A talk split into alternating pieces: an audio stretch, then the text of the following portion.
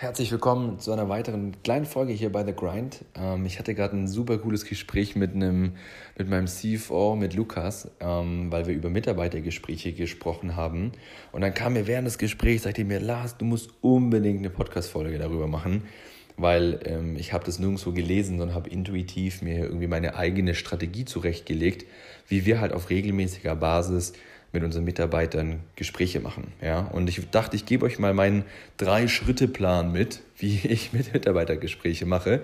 Und äh, vielleicht könnt ihr was mitnehmen. Ähm, ich werde auch hier Thoughts oben drüber schreiben, The Grind Thoughts. Ja, das ist einfach so eine kleine Rubrik, wo ich wirklich in zwei, drei, vier, fünf Minuten kurze Folgen raushauen werde über Gedanken, über Strategien von mir, die ihr ganz einfach wegsnacken, ganz einfach konsumieren könnt. Und ähm, genau, in diesem Sinne geht's jetzt los. Also, es ist immer wichtig, ich denke immer aus einer Leader-Perspektive. Ja, und eine Leader-Perspektive ist immer für den Mitarbeiter da, versucht den Mitarbeiter besser zu machen, führt, äh, führt dazu, führt dazu, Lars, es ist schon spät am Tag, ähm, soll dazu führen, ja, dass der Mitarbeiter wirklich zu einer besseren Version von sich selber wird und von dem her, wenn ein Mitarbeitergespräch ansteht, müsst ihr vorstellen, sind eure Mitarbeiter vielleicht oft beängstigt, ja, kommen zu euch und wissen nicht genau, kriege ich jetzt Ärger, wird der sagt er mir jetzt, was er irgendwie falsch, was ich irgendwie falsch gemacht habe und Co. Von dem her ist für mich wichtig, dass der erste Teil von einem Mitarbeitergespräch immer erstmal um Privates geht. Weil mich interessiert erstmal in erster Linie, wie geht es dir privat? Wie geht es dir außerhalb bei der Arbeit hier bei Solid Mind oder bei einer anderen Company? Ja? Geht's dir, wie geht es deiner Familie, wie geht es deinen Freunden, wie geht es deiner Freundin? Ja, passt alles im sozialen Umfeld. Einfach dem ersten Drittel ein bisschen Smalltalk machen ähm, einfach um selber ein bisschen ein Gefühl zu bekommen, wie geht's dem, wie geht's der Person, ja, weil ihr wisst selber, wenn irgendwas nicht passt, ähm, familiär oder so, das hat immer einen Impact auch auf die Arbeit. Und ich will einfach, dass kein Interpretationsspielraum ist später, dass wenn irgendwie jemand komisch gelaunt ist, dass man das irgendwie auf die Arbeit interpretiert, sondern dass man ganz klar differenzieren kann, geht es irgendwie um was Privates oder geht es irgendwie immer oder geht es um die Arbeit, ja, von dem her der erste Teil ist für mich immer erstmal ein bisschen Smalltalk, ein bisschen Quatschen, ein bisschen Social Talk, ja, weil letztendlich interessiert mich ja die Person als solches auch, wie es ihr geht, was sie macht, ja, wie sie sich fühlt. Und in einem zweiten Schritt dann spreche ich über den Ist-Zustand bei der Arbeit. Fühlt sich der Mitarbeiter gerade wohl in dem, was er macht? Ja, macht es ihm Spaß?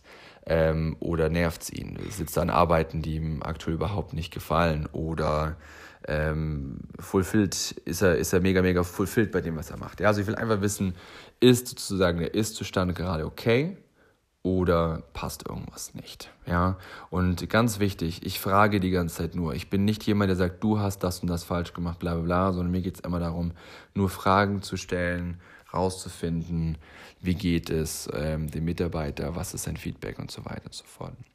Und dann im dritten Schritt gehe ich auf den Sollzustand ein. Ja? Also ich gucke erst den Ist-Zustand und gehe dann äh, mit ihm hin, wo soll es denn hingehen? Ja, wo sieht er sich in der Zukunft? Was würde er am liebsten den ganzen Tag machen, ja, wenn er morgens aufsteht? Was wären seine Lieblingstasks? Um einfach rauszufinden, okay, wenn ein Mitarbeiter jetzt komplett zufrieden ist, dann brauche ich das natürlich nicht fragen. Aber jeder hat irgendwie spezielle Wünsche und spezielle Ideen, was er irgendwie machen will, wo er sich irgendwie sieht in Zukunft. Und da versuche ich mit ihm dann einen Sollzustand zu bauen, um dann auch in einem weiteren Verlauf des Mitarbeitergesprächs die Brücke dahin zu bauen. Also wie schaffen wir es, wie schaff's ich als Leader, meinen Mitarbeiter zu unterstützen, dabei mehr davon zu machen, was er sich wünscht, ja, und vielleicht weniger davon zu machen, was er gerade nicht gern macht. Ja, natürlich muss jeder mal was machen, was man nicht gern macht. Das sollte aber immer meiner Meinung nach temporär sein und nicht langfristig sein. Und das ist ganz, ganz wichtig und das, damit will ich diese Session auch ähm, beenden. Ähm, wie gesagt, es geht bei mir anfangs darum, privat abzuchecken, ob alles passt, dann die Arbeit ist und dann die Arbeit soll. Und es ist ganz, ganz wichtig. Das habe ich mal von einem Mentor von mir gelernt, von Robert Kresse.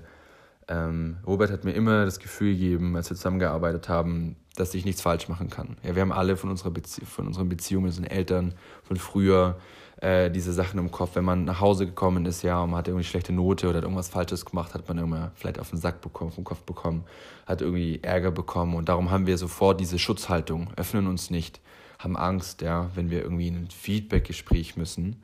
Und darum ist es wichtig, dass du eine Basis schaffst, ein Ökosystem schaffst, wo dein Mitarbeiter wirklich 100% transparent, 100% offen, 100% egofrei sein kann und ganz offen Platz hat, ja, oder ganz offen sagen kann, was gerade nicht passt. Oder auch natürlich auch ganz offen sagen kann, wie toll er es gerade findet. Und er weiß, dass du ihn nicht judgen wirst. Du wirst ihn nicht sagen, hey, hey, hey, du hast falsch gemacht, du bist blöd, das war nicht gut und so. Sondern dass du ihm dabei hilfst. Und dafür bist du als Leader da. Ja, du und ich, wir sind dafür da, unsere Mitarbeiter besser zu machen. Ja, weil sonst kommen wir in den Octopus-Effekt. Da habe ich heute auch gerade einen Instagram-Post gemacht. Um, by the way, at doing lean ist mein Instagram-Handle für die Leute, die mir noch, noch nicht folgen.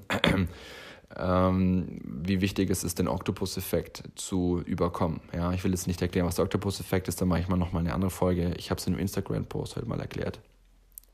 Weil nur wenn du schaffst, den Leuten wirklich Verantwortung zu geben und sie nach vorne stellst, ja, dann schaffst du es auch zu skalieren. Und Simon Sinek hat da mal einen ganz coolen Spruch gesagt oder einen ziemlich coolen Quote rausgehauen, damit will ich die Folge auch beenden, ist, ähm, dass Leader verantwortlich sind für die Mitarbeiter, die wiederum verantwortlich sind für die Ziele, übersetzt ins Deutsche. Ja.